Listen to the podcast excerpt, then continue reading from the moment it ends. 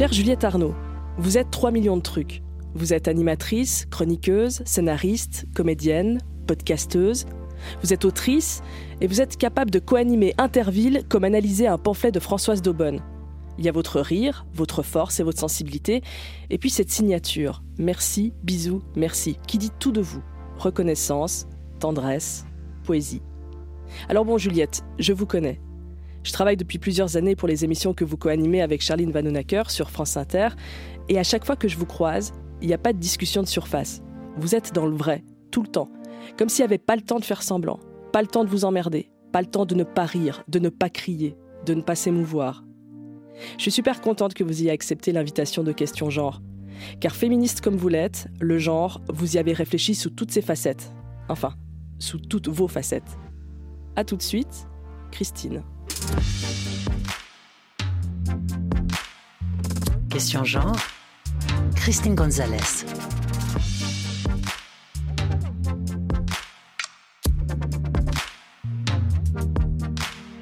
Bonsoir Juliette Arnaud. Bonsoir Christine. On est vendredi soir, 21h. Vous faites quoi d'habitude le vendredi soir à 21h Depuis euh, cette saison, je dîne avec mes amis. euh, en fait, mes, mes, mes copines, En, règle générale. Ouais, voilà, c'est ça. Vous avez la réputation d'être une fêtarde. Je sais pas, je me suis dit, tiens, 21h. Non, non, non, je l'ai, je l'ai, je l'ai été, euh, comme tout le monde, j'imagine, à peu près, euh, quand, euh, quand j'étais jeune. Et, euh, et ça m'est passé il y a, euh, il y a, je sais pas, quelques, une petite dizaine d'années. Puis de toute façon, même quand j'étais une fêtarde, j'étais une fêtarde à, l'anglaise. J'aimais tôt et on m'appelait Cendrillon. Mes copines m'appelaient Cendrillon parce que j'étais toujours la première à me barrer, et en général, sans le dire, pour pas qu'elles puissent me retenir. Et que j'ai à mentir. Parce que si j'avais dû dire la vérité, ça aurait été euh, j'ai envie de me coucher d'être seule et en silence. je me fais chier. et elle l'aurait compris comme euh, je m'ennuie avec vous, alors que pas du tout. C'est juste que j'ai des crises de misanthropie assez fréquentes et donc euh, il faut que je les assouvisse. Oui, entre, entre la réputation que, que- qu'on peut avoir et la réalité, parfois il y, a des, il y a des mondes. Vous avez l'impression des fois que vous êtes, que ce que vous êtes et l'idée qu'on se fait de vous, c'est, c'est pas, c'est pas pareil? Oh bah oui, oui, puis depuis, toujours. euh, quand j'ai commencé à faire du théâtre, hyper, euh, les premiers cours de théâtre que j'ai, fait, j'ai compris ça et ça a été un choc euh, intérieur assez violent. Moi, je me voyais comme une pâquerette. Enfin, je pensais que les gens me voyaient comme une pâquerette et, et les gens me voyaient comme un panzer. Et bon, ça. et c'était bien déplaisant. Et mais après, bon voilà, je m'y suis faite. Je me suis dit ah oui, donc moi on m'accordera pas. euh, J'aurais, euh, j'aurais pas. Comme on fait avec une pâquerette, quand on voit une pâquerette, on fait. Oh, oh. et, et, et ben ça, ça, ça n'allait pas arriver. Voilà. Donc j'ai arrêté de l'attendre. J'ai arrêté de. euh, voilà. Je l'ai moins attendu, on va dire. Voilà. Je, continue d'espérer un peu, mais. On va retourner dans les années 70 à Saint-Étienne, là où vous êtes né et vous avez grandi, euh, né en 1973, le 6 mars, euh, ce qui fait de vous une euh, poisson deuxième décan. Le deuxième décan est gouverné par Jupiter, et je ne parle pas d'Emmanuel Macron. Enfant, vous aimiez lire, jouer avec votre frère et vos copains, et vous aimiez bien, dites-vous, faire la conne. Faire la conne, ça veut dire quoi? Ça veut dire faire rire? Oui, ça veut dire faire rire, ouais. ouais. Bah, bah, j'avais, euh, j'étais à bonne école. Mon père était, était quelqu'un d'excessivement euh, drôle et, et rieur, parce que euh, je l'ai appris depuis que je travaillais à la radio. L'un ne va pas forcément avec l'autre. Donc il était, voilà, il faisait les deux. Et moi, j'avais envie, euh, moi, j'avais très envie de ressembler à mon père. Donc euh, je me suis efforcée d'être euh, amusante pour être comme lui Pourquoi pour voulez-vous provoquer ressembler? sur les autres. Parce qu'il provoquait sur les autres, il séduisait tout le monde, parce qu'il était, euh, parce qu'il était amusant, parce qu'il était fantaisiste, parce qu'il était, euh, parce qu'il séduisait euh, tout le monde. Les femmes, évidemment, bon, bah, voilà, c'était un peu sa passion, mais il séduisait aussi les, les autres hommes, il n'était pas en compétition, ou alors pour des nazeries, il séduisait les enfants, il séduisait les animaux, putain. Il avait le sens des animaux aussi. Il séduisait tout le monde, il aurait séduit une chaise, mon père. les, vieilles, et les vieilles dames aussi. Oh là là, la passion de mon père pour les vieilles dames. Il n'avait pas peur des rides, mon père. Faire la conne, ça veut dire faire rire. Et j'ai lu que vous étiez euh, une enfant timide. Et je me demandais comment, euh, euh, voilà, est-ce que est-ce que c'était justement un moyen de, dépasser sa timidité que celle de, plaire, de, faire rire, d'attirer l'attention? Hmm. Je ne crois pas que j'étais timide. J'étais angoissée. J'ai voilà, j'étais angoissée. Mais à l'école, par exemple, j'ai jamais eu peur de. Euh, j'avais un incite qui en classe de CM1 euh, nous, il faisait un truc assez génial à la fin de de chaque journée de cours où il y avait une heure de lecture à voix haute et il nous demandait les uns après les autres de venir euh, sur l'estrade et de lire. On lisait un bouquin, enfin on en a lu plusieurs pendant toute cette année de CM1 et c'était chacun d'entre nous qui venait lire pendant 10 minutes et moi, je crois que ça a été un moment de, révélation intense. D'abord parce que j'avais pas du tout peur de monter sur l'estrade pour lire euh, ce qu'écrivaient les autres. Et, je me suis rendu compte que comme j'étais déjà une bonne lectrice, je savais lire, comme souvent les gens qui lisent beaucoup, je savais lire euh, à voix haute et les gens euh, m'écoutaient. Donc je pense pas que c'est de la timidité, mais j'avais une angoisse terrible de pas être, de pas être la bonne, de, de, de, pas être aimée. Et l'angoisse là devant la classe à lire, ça y avait plus? Non, pas du tout. Au contraire, non, ouais, j'ai le pouvoir de, des mots des autres et, euh, et, de ma voix que je savais poser. Et je savais, de, euh, voilà, euh, quand il y avait le loup, je faisais le loup. Quand il y avait le chaperon rouge, je faisais le chaperon rouge. J'adorais passer d'un truc à un autre. Donc je pense que c'est là, en fait, que j'ai pris le, le, goût de ça. C'est un endroit de sécurité, en fait, de raconter des histoires. Ouais, ouais, ouais. oui, et celle qu'il y avait entre moi et moi, quand je lisais, et, après, euh, le, moment où on transmet euh, aux autres, parce que moi, dans ma classe, il y avait plein de gamins qui n'aimaient pas lire.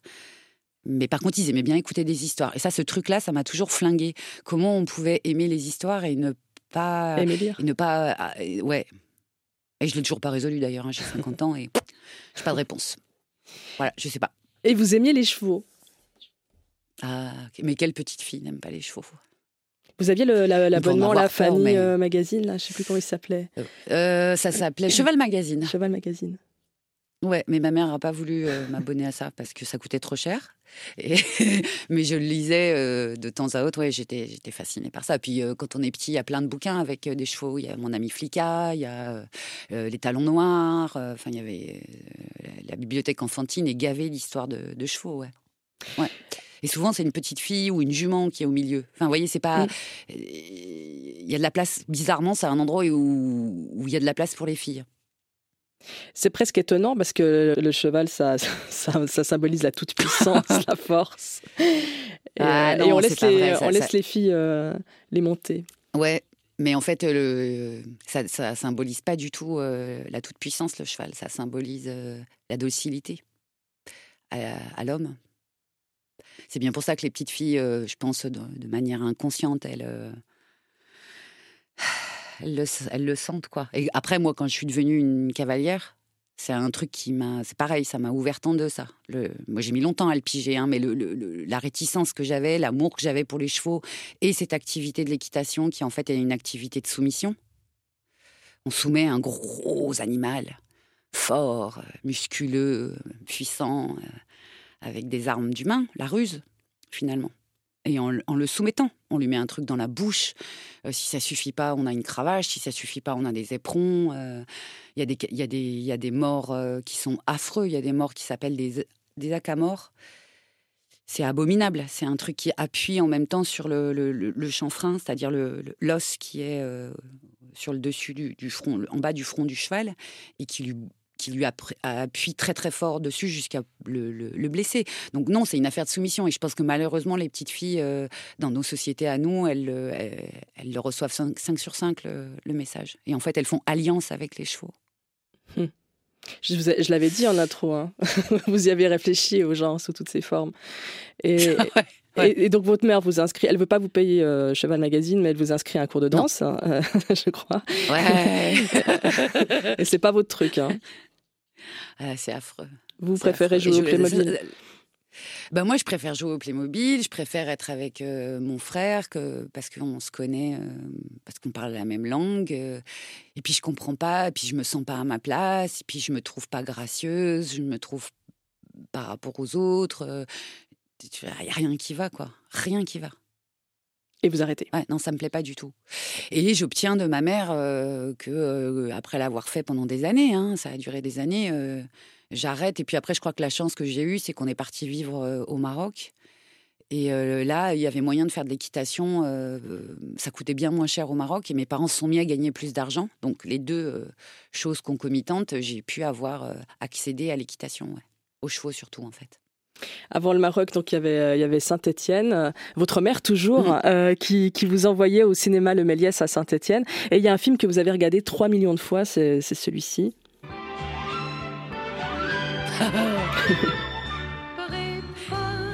Préparez, préparez votre pâte dans une jatte, dans une jatte plate de discours. Mais votre Allumez votre allumez four. votre four. Podane, Jacques Demy.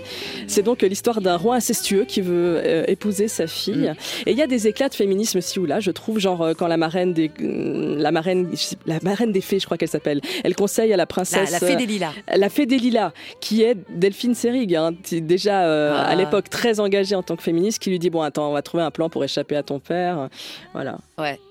Ouais. Et qui, dé- qui lui file un déguisement euh, d'âne que, évidemment, aucune petite fille digne de ce nom ne veut porter. Un âne. On n'avait pas dit déjà qu'on était sur les chevaux. Un âne. Puis on, on- on- on- on- on voit bien que c'est, euh, ça va être euh, affreux, mais qu'il faut en passer par là. Qu'il, va falloir se lourd, départir. Ouais, euh, ouais, ouais.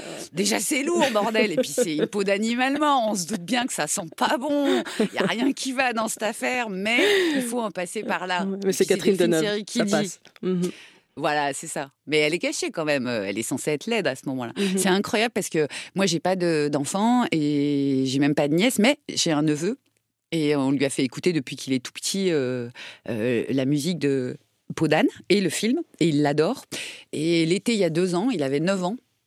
Ma mère euh, arrive, je la vois surexcitée et elle me dit, euh, avec Hugo, qui est le nom de mon neveu, on a décidé qu'on allait faire la recette euh, Du de, cake d'amour. euh, du, du cake d'amour. Et on l'a fait.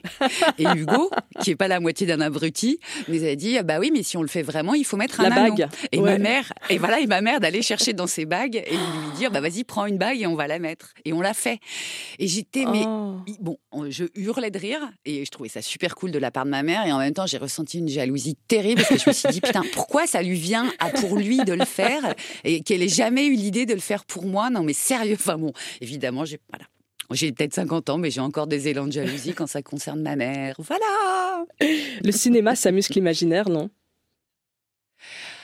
Ah ouais, puis, puis ça donne, quand c'est des films euh, futés, comme ça, faits par des adultes euh, qui sont en rapport avec leur enfance, et je pense que c'était le cas de, de Jacques Demy, ça, hum, ça te donne des portes de sortie, et ça met des mots sur... euh, euh, Ouais, des, ouais, sur des choses qui t'inquiètent. Euh, Moi, j'étais folle amoureuse de mon père et, lui n'avait se tenait prodigieusement à l'écart de moi.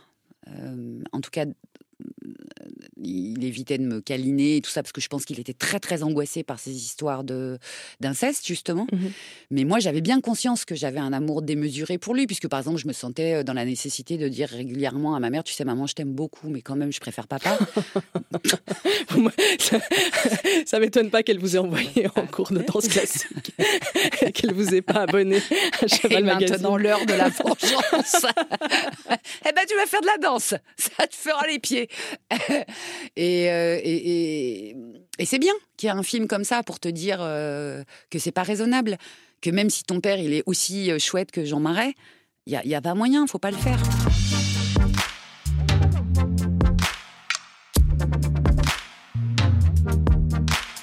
Gamine Juliette Arnaud, vous aimiez les chevaux et la lecture. On l'a appris avec vous depuis le début de cette émission. Alors, je ne sais pas pour les chevaux, mais en tout cas, les livres, ça, euh, ça vous a pas lâché. C'est vraiment une question de survie pour vous. Si vous lisez pas, vous êtes malheureuse. Ah bah je sais pas. Enfin, je suppose, puisque je, je par exemple, je sais pas, bah là, Vous là, avez jamais tenté sac ouvert. Vous êtes jamais Ah, dit, allez, qui- bah détox, un mois sans lire? Bon sens. Alors ça, ça ne m'est mais jamais venu euh, à, à l'i- à l'idée. Je sais. C'est vrai que c'est une idée Je- con, hein, j'avoue. Non, c'est pas une idée con. Je, c'est non, pas du tout. C'est pas une idée con. Euh, D'autant que j'ai bien conscience que c'est aussi euh, que comme toute chose. sur cette terre, ça, c'est aussi un handicap d'aimer autant lire parce que ça me, par, par moments, j'ai bien conscience que ça a été une, un moyen de pas vivre avec les autres, par exemple. Ça a été un moyen de poliment, de manière civilisée, euh, quitter les autres en fait, les, les, vivants. Enfin, je veux dire ceux qui sont pas en, mmh qui sont pas écrits. et donc, oui, je, je, enfin, je serais un peu conne de pas envisager de le faire. Et pas un mois, parce que là, par contre, je pense que je, ce serait le moyen de, de, faire une décompensation euh, psychique sévère. Mais au moins, je sais pas, voir ce qui se passerait euh, une semaine. Bon, allez, Christine, je prends l'engagement. Ok. Euh, je, je, vais essayer de le faire. Et je tiendrai un journal. oui, c'est ça. un journal de sobriété. On sent déjà comment vous cherchez à compenser hein, le, les manques. Ah, mais ça va être affreux. Ça va être affreux. Je vais passer mon temps sur Instagram. vous les rangez comment, les livres comme une débile. Chez vous, il y en a partout des, euh, bouquins de, du sol au plafond ou bien vous, les, vous, les, vous, les, en vous en débarrassez une fois oui, non, je m'en débarrasse de plein, ou qui me saoulent, ou parce qu'il n'y a pas la place, parce que j'habite pas un palais, à mon grand regret. Mais mmh. si j'avais, euh, mettons, un endroit assez grand, bah, je les garderais, parce que je trouve ça joli, moi, à l'œil. Et je les classe par maison d'édition, parce que mon, moi, j'ai une mémoire visuelle. Donc, comme ça, quand je les cherche, je cherche, je sais où est, dans quelle maison d'édition mmh il est. Mmh Et euh, il y a tout un tas de bouquins qui traînent, qui sont pas rangés. C'est ceux que je suis censée lire à un moment et que je, et que et, potentiellement euh, je vais pas avoir le temps mais quand même je les mets là comme ça c'est bien. Comme ça je, je, je, je, nage dans un truc de culpabilité parce que moi la culpabilité c'est ma passion. Ah donc même vous vous avez des bouquins que vous achetez en librairie et que vous lisez pas?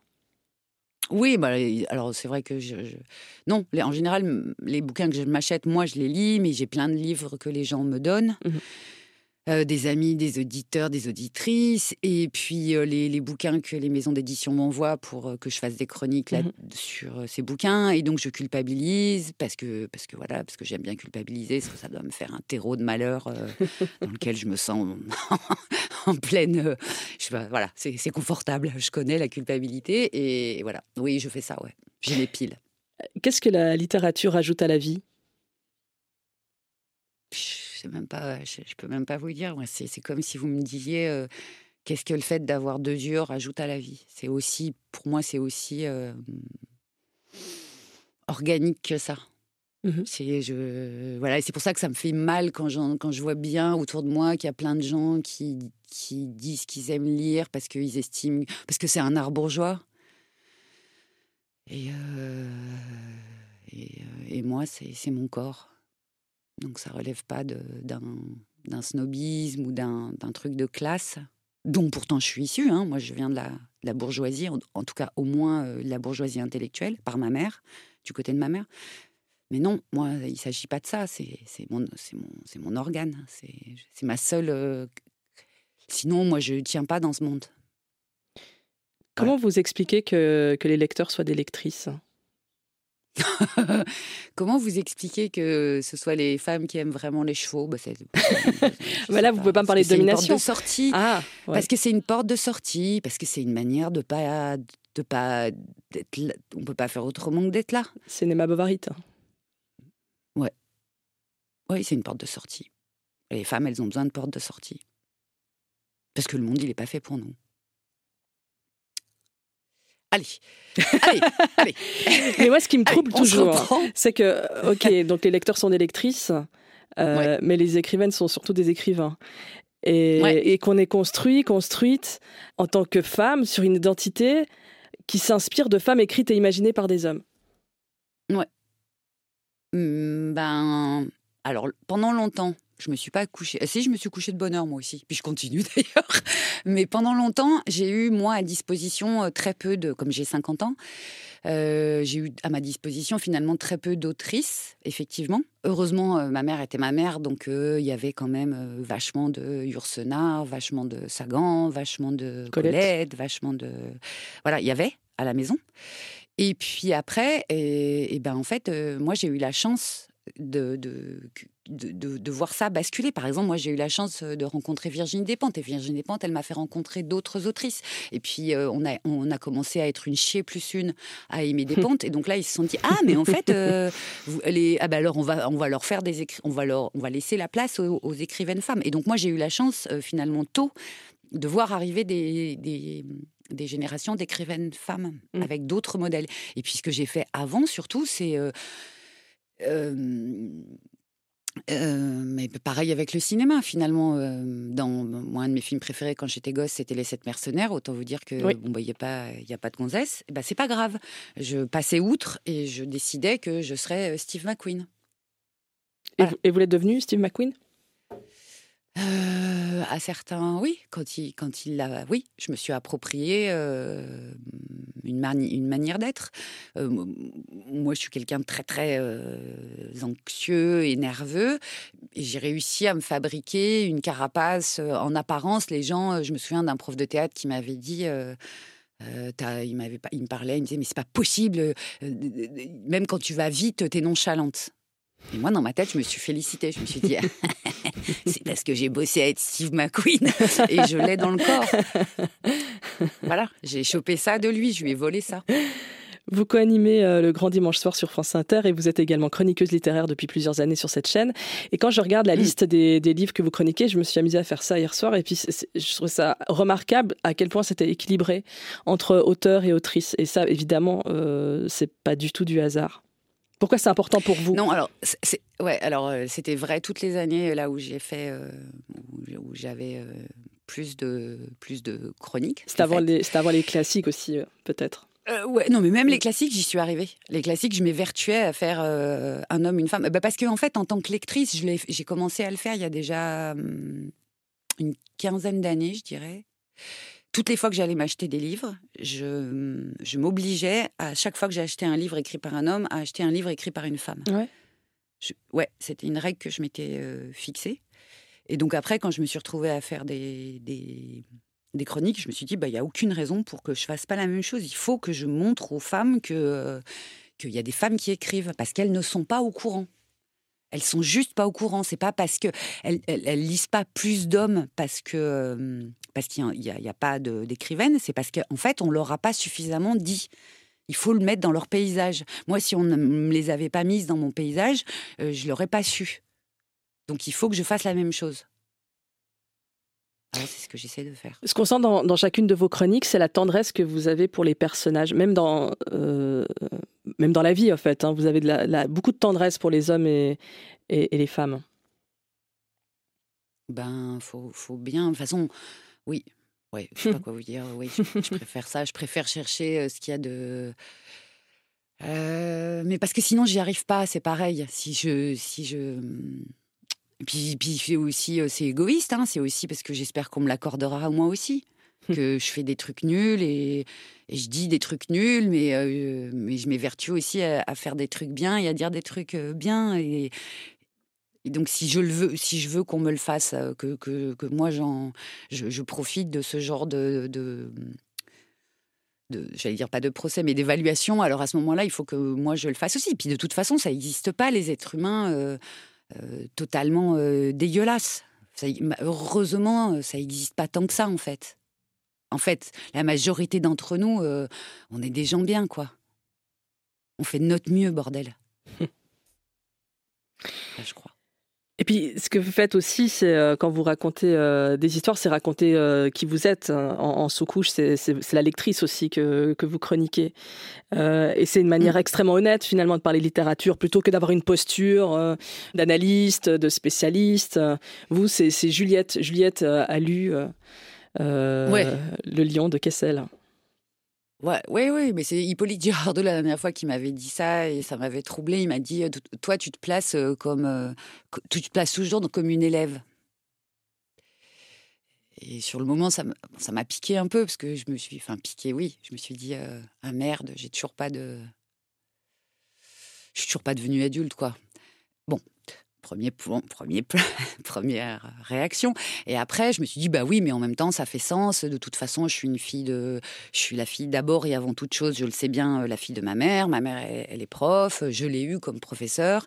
Et, euh, et puis, place d'élève, bah c'est, ben oui parce que je suis pas prof, moi, j'ai pas les diplômes, je suis pas journaliste, j'ai pas les diplômes, je suis pas critique, je n'ai pas les diplômes, donc élève, lectrice, ouais, c'est peut-être pas bien, euh, c'est modeste, mais, mais au moins c'est euh, une place euh, cohérente.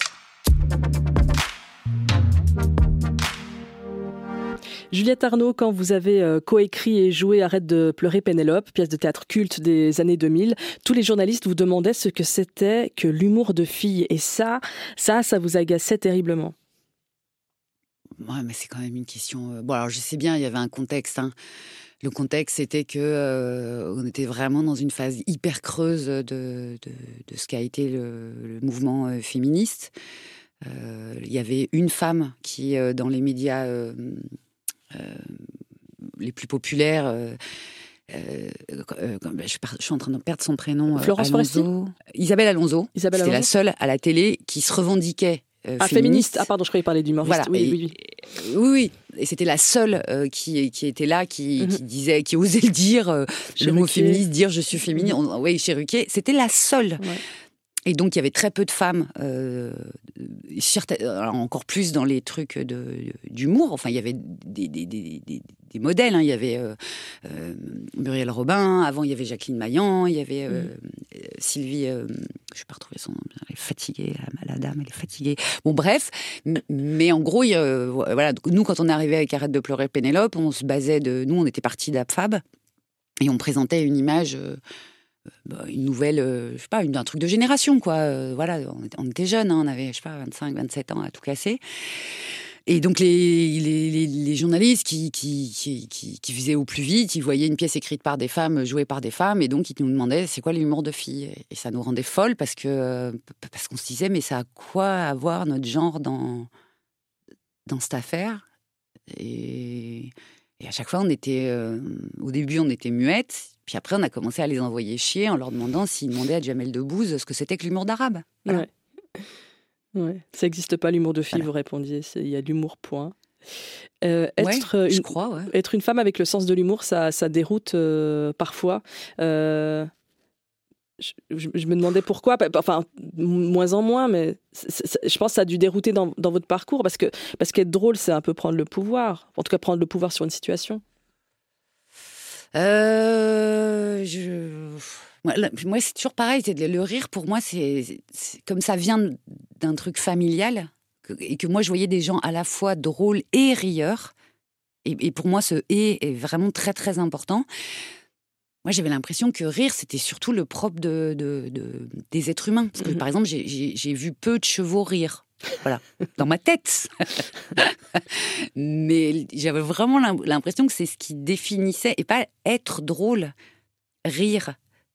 Parce que c'est un truc qu'on fait euh, euh, tous ensemble. Enfin, euh, mais pas toujours, non? enfin, Non, bah, je sais bien, pas toujours. Vous avez bien vu à l'école que les autres, ils se marraient pas autant que vous, non?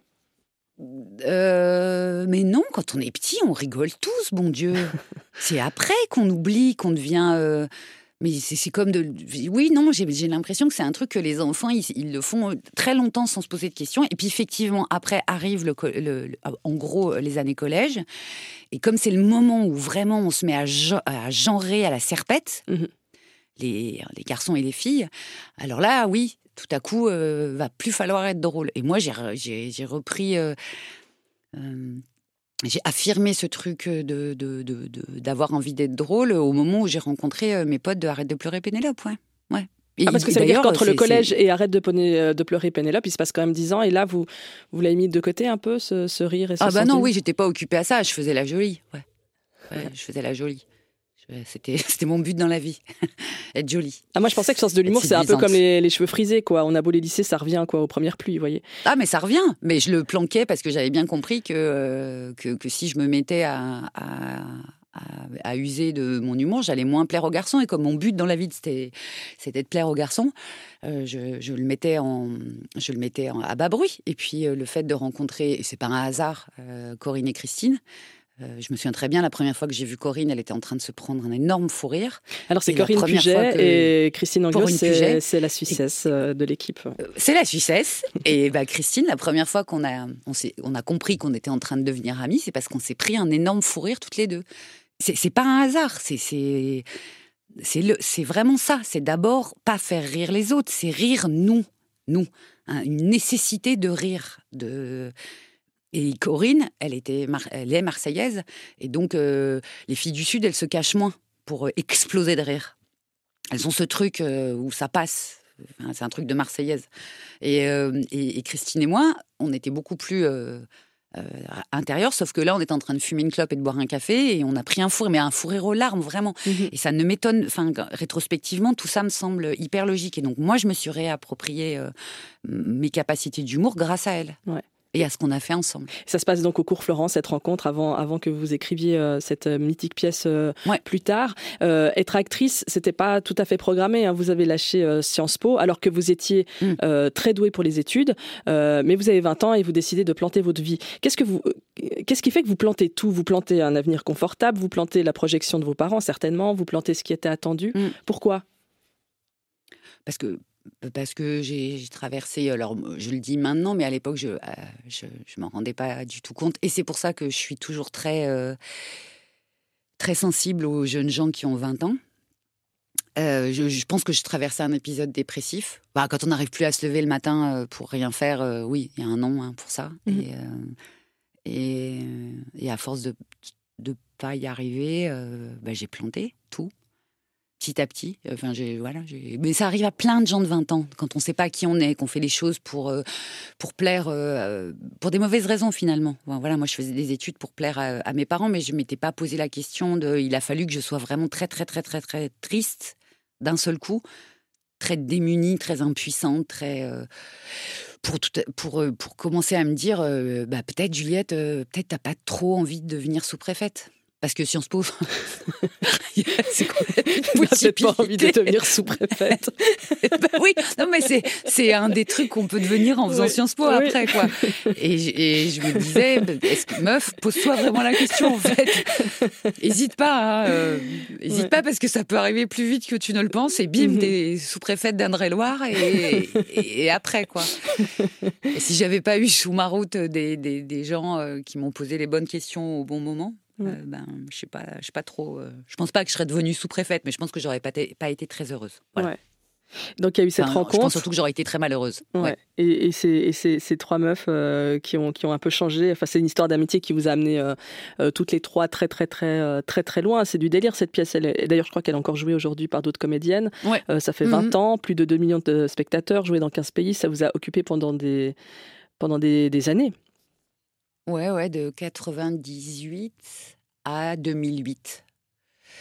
Ouais, j'ai grandi, je suis devenue euh, une. Je pense que pour Christine et Corinne, c'est la même chose. On, est, on a vraiment grandi ensemble, quoi. On est, on est passé à l'âge adulte euh, ensemble. Ouais. Ouais. On- on- enfin. euh, avant cette pièce, moi, je savais pas que j'avais une- un endroit où je pouvais être bien ou servir à quelque chose. Avant elle, avant cette pièce. Je savais pas. Et donc, je le répète, c'est pour ça que quand je vois des jeunes gens de 20 ans, euh, non, j'ai beaucoup de peine pour eux parce que je trouve que ce qu'on leur demande, c'est. euh, ça prend du temps et qu'on exige d'eux des choses que, que, que c'est dégueulasse. Et c'est vraiment perdre la mémoire que, que, que de leur dire Bah alors, euh, tu sais pas, t'as pas choisi. Ouais, je trouve ça dégueulasse.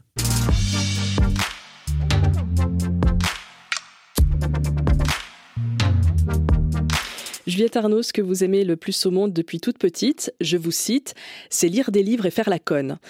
Et là, tous les dimanches soirs, sur France Inter, vous chroniquez les livres que vous dévorez et vous faites la conne sur scène avec vos potes en perruque. Euh, je trouve assez dingue euh, comment vous avez réussi à rendre tout ça hyper cohérent. Ouais, bah moi aussi. On dirait que vous avez, aussi. vous avez tout savamment où- construit Ouais. pour que vous soyez là maintenant. Euh, or- Ouais. or, rien de calculé.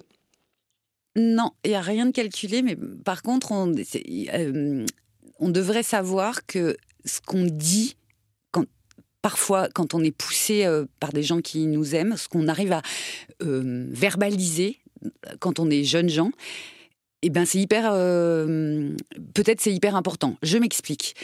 Donc j'avais 20 ans, j'étais dépressive. Enfin vraiment, j'étais dans un moment ultra dépressif de ma vie. J'avais aucune espèce d'idée de je pouvais être ou devais être ou avait envie d'être. Enfin, rien. Réponse nulle partout. Genre, euh, rien, je sais pas. Heureusement, j'ai dans mon entourage, enfin, euh, j'ai un amant. Et heureusement, il est beaucoup plus vieux que moi. Et heureusement, il n'est pas euh, du tout dans mon milieu. Il est forain. Et quand il me voit euh, après tout un été avec moi, euh, être dans un vide absolu et malheureuse de ce vide, sans oser dire à voix haute que ce vide me rend malheureuse, il finit par me dire un, peu fermement Bon, Juliette, qu'est-ce à la rentrée, il va falloir que tu fasses quelque chose. Qu'est-ce que tu veux faire? Et moi, par provocation, parce qu'il me pressait et que je ne savais pas répondre puisque je savais pas déjà me répondre à moi, comment j'aurais mhm. pu lui répondre à lui. Il m'a dit, mais bon Dieu, mais qu'est-ce que t'aimes dans la vie et, et, donc, de manière provocante, mais en même temps, c'était la réalité. Je lui dis, ben, ben ça, oui, et ben moi, j'aime lire et j'aime faire la conne. grâce à Dieu, enfin à Dieu, c'est vraiment une manière de dire parce que je suis super ratée. Il m'a, le gars m'a répondu, eh ben t'as qu'à faire actrice. Et il a pris un annuaire parce qu'à l'époque il y avait des annuaires. Donc lui il, fait le lien. Il a cherché cours de théâtre. Il, il, fait le lien entre faire la conne et aimer lire oui. Euh, et le jeu. Mais il m'aurait dit n'importe quoi. Il m'aurait dit euh, faire la conne, bah, t'as qu'à faire et boire. J'aurais fait et boire. En fait, j'étais tellement à un endroit de désespoir profond qu'il fallait que ça se que, que, je fasse quelque chose. Et en fait, c'est lui qui, qui, a trouvé le bon truc. Lire des livres et faire la conne, t'as qu'à faire actrice. Bah, c'était pas con. c'était pas con. en fait, il avait raison. Voilà. Donc, parfois, on dit des trucs hyper jeunes. Et ben, il faut essayer de s'en souvenir. Parce qu'on on l'a dit. Et il le sait. savait en fait. Vous, vous, lui avez dit à quel point ça comptait? Ah, vous, voulez que je vous dise un truc euh, horrible, Christine? Il est décédé. Il est plus de ce monde. Hmm. Et évidemment, est-ce que j'ai pris le temps, euh, en temps et en heure, de lui dire? Non, bien sûr. Mais il a, il, a, il a, dû voir, il le savait. Voilà. J'espère. Hmm. Je reviens à. Pardon, transition difficile. Euh, je, reviens... je, suis désolée, j'avale ma culpabilité. J'accuse à vous dans une seconde. Mais c'est quoi ce truc de Mon culpabilité petit bol que j'avais pas pris ce matin. Mais est-ce que je sais, Christine? Mais pourquoi? Est-ce que je sais? Pourquoi? Écoutez, quand vous je de ça Franck, une heure, quand hein, j'avais quand j'avais 9 ans, déjà, je me sentais coupable. Alors, euh, voyez? Alors, euh, voilà. Il y avait zéro rapport. Je me sentais déjà coupable. Donc on va pas accuser une petite fille de 9 ans d'avoir fabriqué cette culpabilité. Voilà. Et je me souviens d'une psy qui, de façon extrêmement perverse, m'avait dit une fois euh, arrêtez avec la culpabilité. Vous croyez quoi que vous êtes au centre des choses? Redescendez de 40 étages. vous en êtes mieux, vous êtes à côté. Voilà. Au mieux, vous compris que en plus, quel con, c'est ça, salope, salope de psy. non seulement je me sentais coupable, mais c'était parce qu'en plus j'avais un, sentiment de, d'omnipotence qui me plaçait là. Voilà. Allez. Question suivante. Euh, on parlait de, du grand dimanche soir. Euh, est-ce que vous amenez euh, dans cette émission, au-delà de, de, faire la conne et de parler de livres, mm-hmm. c'est des avec un regard euh, féministe. Quand, vous recevez des invités, quel que soit son genre, euh, vous posez cette grille de lecture-là. Oui.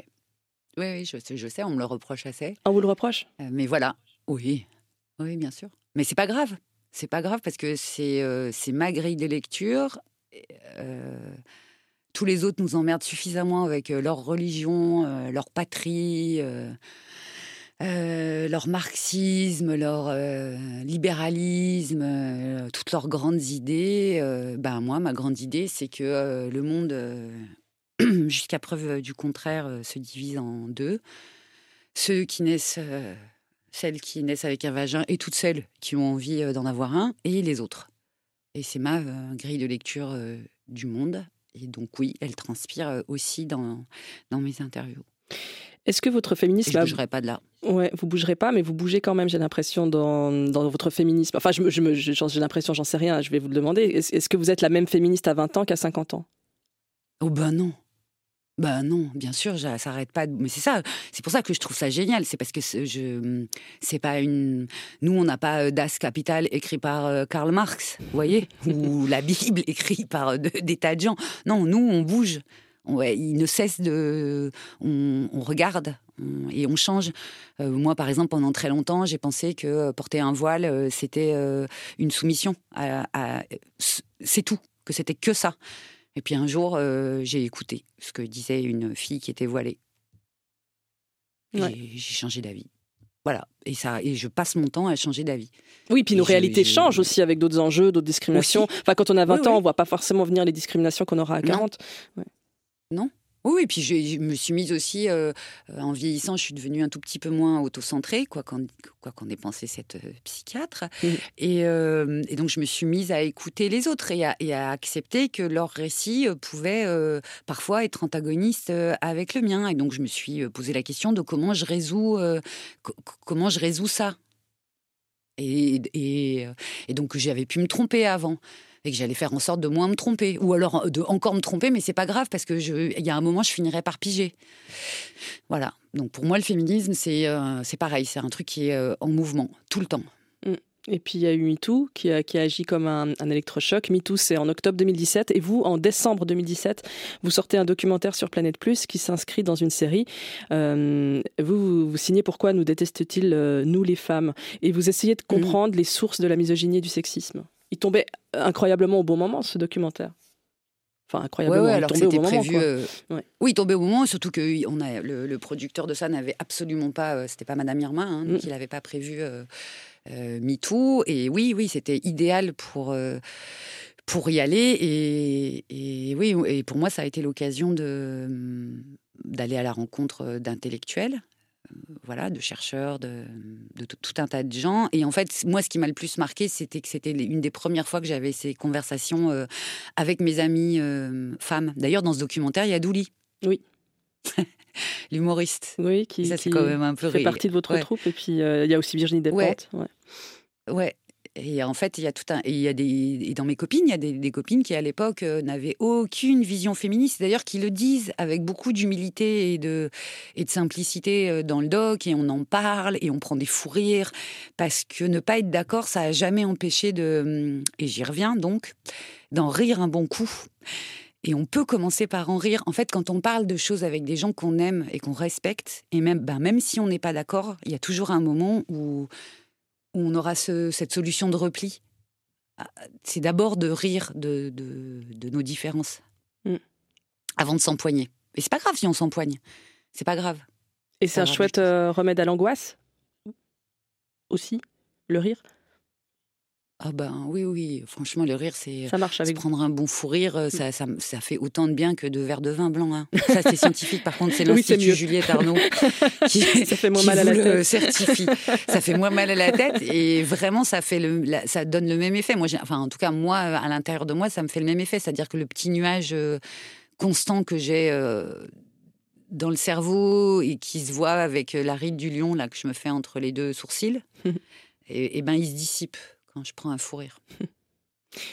Est-ce que votre féminisme euh, vous a servi dans votre carrière ou, euh, ou, plutôt pas? Ou plutôt bah, un ça dépend de ça dépend de quelle carrière je oui il m'a il m'a ultra servi puisqu'il m'a permis de voir euh, Corinne et Christine.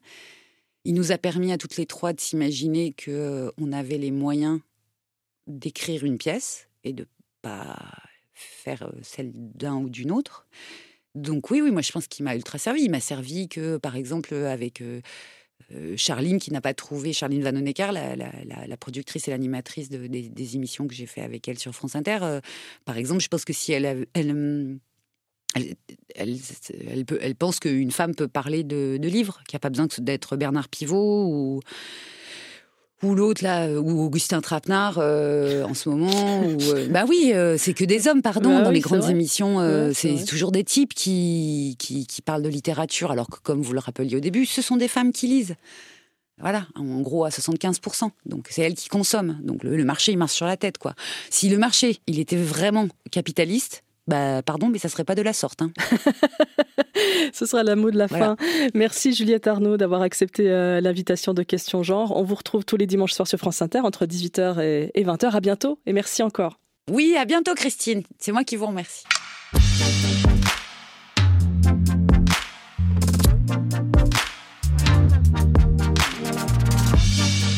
Merci à Muriel Yost, attaché de production, Alexandre Lemierre pour le duplex parisien, Didier Rossa à la réalisation et Nicolas Favre à la documentation. Dans le prochain épisode, on profite du passage de Nicky Doll au Théâtre du Léman avec Drag Race France pour lui rendre visite en loge. D'ici là, si cette émission vous plaît, notez, mettez des étoiles, commentez, ça nous aide beaucoup. Je vous embrasse et je vous dis à très vite.